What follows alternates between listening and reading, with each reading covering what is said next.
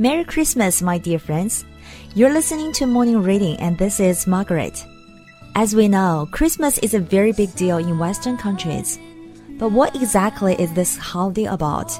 And how do people spend time during the holiday season? In order to help you guys to understand it really well, I stepped into the airport, restaurants, and offices, interviewing some foreign friends and even some passengers randomly. 欢迎大家收听英语早读，我是主播偏偏。今天的这期节目当中，我们要关注的是西方国家文化里最重要的一个节日——圣诞节。那为了让大家有一个更直观的印象，我走进了机场、街头、餐厅，还有公司，随机采访了一些来自不同国家的人。我们一起来听一下他们是怎样理解圣诞节，以及不同国家怎样过圣诞节，以及他们对于中国的新年祝福。Let's go and check it out. What's your name and where are you from? My name is James. I'm from Australia but live in Chicago. Okay, my name is Rui. I'm from Portugal. What's your name and where are you from? My name is Manfred and I'm from Germany. My name is Peter and I'm from Canada. My name is Ray Fox. I'm from USA, Louisiana. My name is Kent Baton Rouge. What's your name and where are you from? I'm Nico and I'm from America. So what's your name and where are you from? Uh, my name is David. I'm from Italy. What's your name and where are you from? My name is Brian Novak, and I am from Connecticut, uh, within the United States of America. So what's your name and where are you from? My name is Rickard Hedlund. I am from Sweden. 他们呢是来自于澳大利亚、葡萄牙、德国、加拿大、美国、意大利、 瑞典七个国家的十名国际友人。那么圣诞节究竟是纪念什么的呢？ How did Christmas become a holiday? 2,000 years ago, there was a man born on December 25. So how did Christmas become a holiday? I believe that baby Jesus was born. That's why the whole world started celebrating the baby Jesus. When Christ was born. When Christ was born. How did Christmas become a holiday? For us, uh, it's a religious holiday. Start many years ago. How did Christmas become a holiday? So, as I understand it, Christmas is celebrating the birth of Christ. Yeah, which is Jesus. right? Jesus, Uh-huh. yes. The baby Jesus. The big- What do people celebrating on this day? Christian belief, what we are celebrating in Germany. Christian belief. How did Christmas become a holiday? Well, celebrate the birth of Jesus. For us, for European person, remember Jesus 那他们所说呢，Christmas 是一个 religious holiday。religious holiday 就是一个宗教性的节日。那么这个节日呢是 to remember the birth of Jesus Christ，就是耶稣基督的降生。Jesus 是耶稣的意思，Christ 是基督。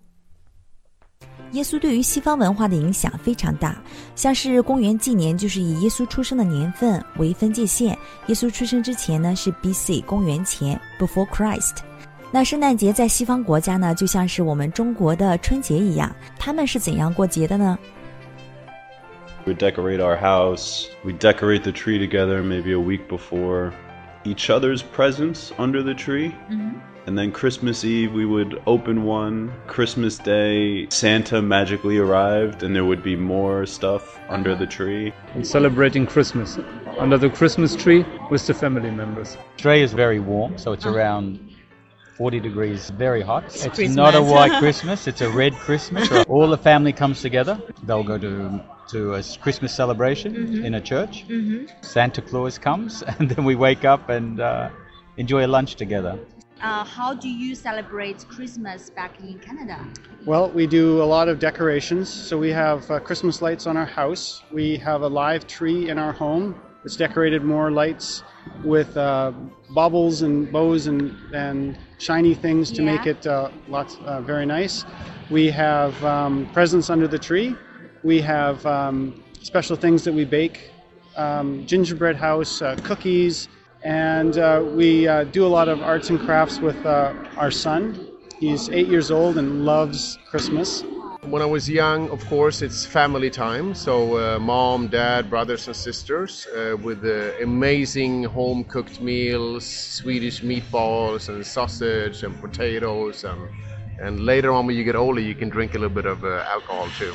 But as a kid, you, you, you drink your Coca Cola and Swedish julmust. Yummy. What's that? It's like a wine. Well, uh, julmust is uh, like a soda, like a Coca-Cola. It's opportunity to stay with the people and relatives that uh, maybe during the year we don't see for a long time. Yeah, big get together, right? Yeah, yeah, it's opportunity to stay with the family. I come from Vancouver, and in Stanley Park we have what's called the Christmas train. There are a million Christmas lights in part of the forest where the train runs, and it's a very small train, and we jump on, other families are there, and we go through and see all sorts of things. A lot of fun. What a sight. hmm We decorate our house. We decorate the tree together maybe a week before. Each other's presents under the tree. Mhm.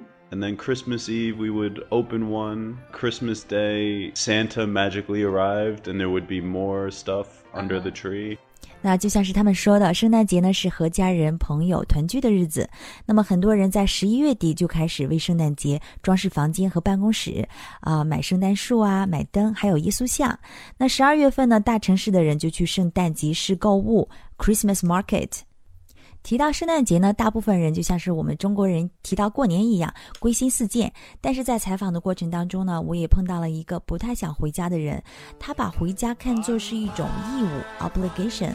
为什么？因为他在中国旅居那么多年，他说他的家人从来没有来中国看过 I 他。 don't really celebrate it. I show up because um, Just show up. it's an obligation. Yeah, Yeah. it's a compromise. My I've lived I've lived overseas uh, for probably about 25 years, and my family has never visited me except for my grandmother one time. So uh, I don't know. So I guess I guess the tradition is that in America, children are supposed to be obligated to visit the parents on holidays. I guess is I guess is what so that's what I'm doing. I'm I'm since I'm a child, I'm obligated to visit them during the holidays. And so that's the compromise. If I don't visit them, they will be upset. 在中国旅居那么多年，然后除了祖母之外，没有人来看过他，听起来的确是挺悲凉的。但是呢，节日之所以重要，是因为它可以把一些零散的幸福感给庄严的仪式化，可以定格在岁月当中，呃，像是相近相框的照片一样，提醒你尚有岁月可回首。下面这个问题呢是 What's the best part of Christmas？圣诞节你最喜欢什么？很多人回答的呢都是跟家人团聚，包括这一个不愿回家的年轻人。我们一起来听一下。 Of course, family. You know, Yeah, family. I get to see my family once a year, and um, and even though we don't ag- we don't see eye to eye on everything, we certainly don't. We're totally different, but we still have this bond, and it's good to see them. My mom's a great cook, so I enjoy you know I enjoy eating her food, and you know sometimes my sisters and I we hang out, and we have a good time. I think connecting with family. For now, our families are spread in different places, so mm-hmm. spending that time mm-hmm. talking about the things you should have talked about through the year, but you just you get too busy. So spending time with family. Yeah, it's number like a spring festival in China. Exactly. Best part of Christmas. when I get presents at around nine o'clock, uh, uh when the presents have been given to the children, and when the dinner took place, and when when it gets calm and quiet, and you start reading a book or playing with the gifts, that's the best part. You will see the Christmas gifts under the Christmas tree for months. And you know, you can see your name, you know that is your gift, and you want to open it so bad. And of course, we're excited as kids. You you want the biggest gift and the most gifts and the coolest gift, and uh, yeah. So that, that must be the most exciting part for sure. And you get to stay up late at night. On Christmas, what we would always try to do is watch, maybe watch some videos from before. My brother and sister are uh, six and uh, nine years older. Um, but you know, we would watch videos when they were in maybe their early teenage years. I was like tiny, and you know, we- and had no memory. right right but you know it's it's funny to watch your younger self running around and you know so excited you know right you run down you see uh, my brother and sister coming downstairs together and then like screaming and looking at all like their presents and stuff and being like crazy kids uh, but yeah that's that's a good memory Yeah, that's Yeah. the best part. yeah 好好像每一个人的圣诞回忆都是不太一样的，但是呢，在他们的回忆当中有一个共同的人物，就是圣诞老人。那在采访的过程当中，有的呢已经年逾古稀，有的呢是思维比较严谨。但是不管是何种年龄、何种职业，在提到圣诞老人的时候，每一个人都会哈哈大笑的说：“我小时候真的相信有圣诞老人。” Okay, so did you really buy the story of Santa? Santa, I did. There was a there was a period of time where I felt like Christmas was sort of just in my family at least they were kind of just doing it like oh well we have to keep doing it because he's still like he's still young Uh-huh. and we need to we need to like give Yeah. him Christmas. Um, and then I, I sort of understood, uh, you know, I, I knew something was going on. Uh huh. And uh, maybe for one or two years, I pretended like I still believed. So I wasn't doing it for them. No, it was for me. It was for me to get more. I wasn't. I wasn't devastated. Uh-huh. I wasn't like, "What do you mean there's no Santa?" Ah, so didn't make it dramatic. Did you really believe the story about Santa? Wow, you're bringing up very um, tough memories for me. Yes, of course. When when I was um, when I was younger, I think everybody at one point believed in Santa. And I don't remember the day. I remember the day when I was told that Santa wasn't real, and I was uh, probably like 18, 19 years old. Was, 18, 19 years old. it old? was it was devastating. I felt I felt so tricked. Um, no, of course not. You I- felt I- life? yeah, exactly. I cannot believe it. You know, I don't know. Um, yes, of course, I, I'm sure I believe when I was I was young, but I think also at a young age, I, I, I knew that because I remember actually buying my own gifts sometimes because I wanted to buy certain things, so I would buy it and put it under the tree, and then everybody would be because it would say to Richard from Santa, and my parents would be like, who is who is this from? Because they know they didn't buy the gift. And I'm like, oh, I don't know, I don't know. so, uh, yeah, so at that point, maybe that was my way of showing my disappointment that Santa actually didn't exist. So, Did you really buy the story of Santa Claus? When I was young, for sure, I, I believed it. When did you find it was just all fake? Huh, that would have been probably nine or ten, I think. Uh-huh. Yeah, yeah. No, I didn't cry, but uh, I went, oh, that makes sense. Okay, next one. So, did you really believe, you know, the story of Santa when you were young, when you were a little kid? sure, I believed it. So when you- Everyone believes it until the age of uh, maybe seven Uh-huh. or eight. Yeah. So, how did you figure out it was just a story? Wow, that's I don't remember. You don't remember. But uh, one day it was over. One day I realized it's uh, it's not the Santa Claus. It's my parents who are the Santa Claus. Hear that. So, did you really buy the story of Santa when you were young? Actually, I did. Uh, they lied to my parents. Lied to me until I figured it out. I was probably about five years old or six years years old when. I figured it out. Okay. Did you did you like cry? Probably more angry than anything. I was like, "Why did you lie to me?" That- I, I think the story of Santa Claus is a very strong story that talks about giving. And don't tell, don't let my son hear this, but there is no Santa Claus. But Santa Claus is a personification of the spirit of giving. Mm. And so, in that respect, it is a real thing. It's just not a person, Yeah, but it's a real feeling. Yeah, exactly. And I, you know, I, I have that feeling quite strong, to be honest. So when do you when did you find out you know the Santa Claus was like uh, all fake? I still haven't found that out. Oh, that's. Are you saying that he's fake? Now I'm gonna cry. 最后这一位来自加拿大的 Peter 说：“圣诞老人是真是假并不重要，重要的是圣诞节所代表的一种奉献的精神，就像是 Bible 圣经里面所说，上帝爱世人，并将他的独生子赐给他们。”好，我们现在听一下这些 foreigners 给我们推荐哪些经典的圣诞歌曲吧。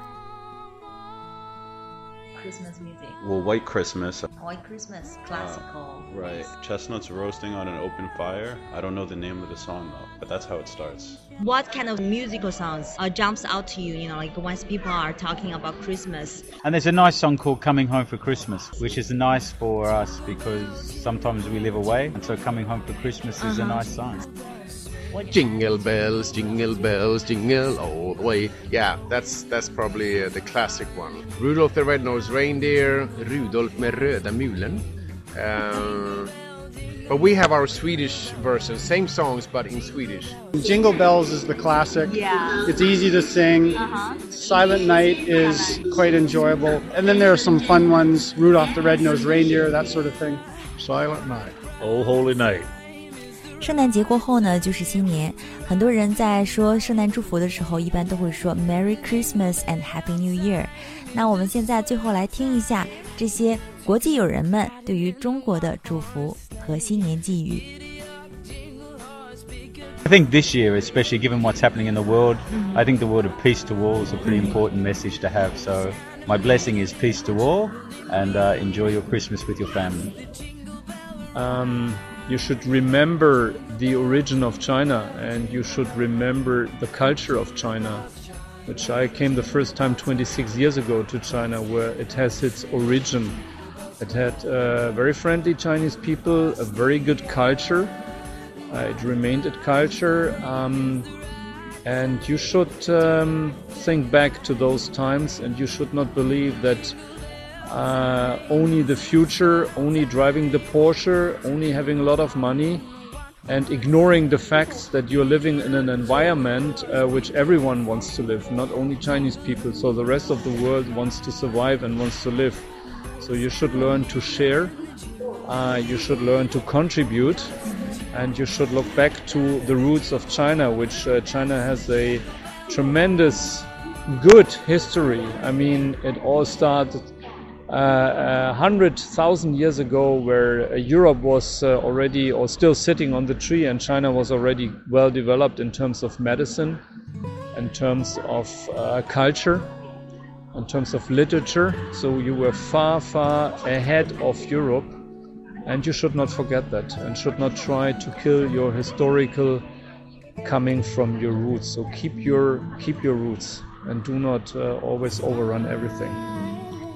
Everywhere you go in China, you see uh, you see people that have made money uh, at the expense of animals. So they exploit animals to make money. They sell fur coats. There are lots of people in the wintertime at Christmas times that wear not just a fur coat, but maybe just a coat with the fur trim on it. And there's so many animals that have there's so many right so many animals that have died, so people can have the latest fashion or whatever. And this really disturbs me. And so I've I've become really adamant about it, and I've I've talked to a lot of people about it, and I've tried to help them understand that animals are not ours to kill and to eat and to wear and to abuse. For you, uh, Chinese people or people in China, I want to say thank you for making me and probably a lot of other foreigners feel uh, very much at home and welcomed. And uh, I love Qingdao. I love China, but Qingdao is my that's my home city. Um, it's beautiful. I have good friends, uh, good food, good weather, and um, I really really enjoy it. So I want to say thank you for making me feel at home. Be true to yourself, celebrate with friends and family, and enjoy life. Thank you so much. Well, thank you. It's been fun. 采访中有一位德国人对我们的新年寄语是这样讲的：“我二十八年前第一次来中国，那个时候中国的传统文化还保存的比较完好，人们友好善良。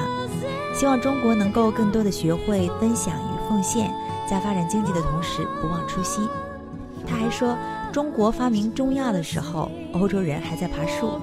无论是文化还是文学，中国都领先欧洲太多太多。中国人更应当回归本源，找回文化的根。还有那位不愿回家过节的同学，希望啊、我们在新的一年里面能够保护动物，因为万物有灵且美。当然，还有更多的是对于我们祖国与人民的感谢与祝福。在这里，偏偏也祝大家圣诞快乐，新年快乐。All right, that's all about it. I hope you guys have enjoyed. I'll see you next time. Merry Christmas. Bye.